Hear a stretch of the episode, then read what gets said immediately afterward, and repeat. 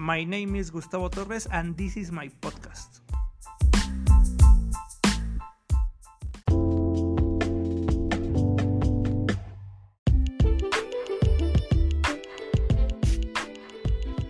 Nicky Verstappen cold case killing ends in jail after 22 years.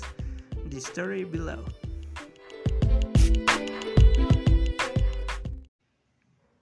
After 22 years, justice has been done for Nicky. The little boy he was raped and murdered when he was 11 years. A 58 years old man was responsible for the boy's death. Thanks to the new laws of the Holland, the will of the man was proved thanks to the DNA test.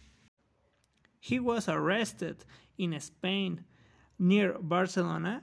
Also, after 20 years, he was presumed dead.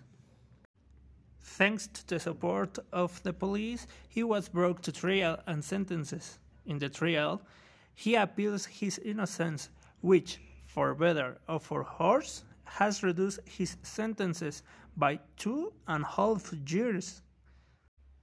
Now he will spend 12 years in prison for kidnapping and sexual abuse, and six months for possession of child pornography.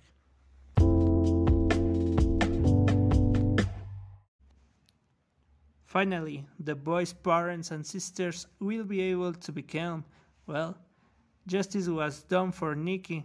Let's hope he is in a good place, and hopefully his family can live in peace.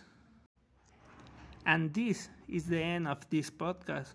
I am Gustavo, and I hope to be here, here another time.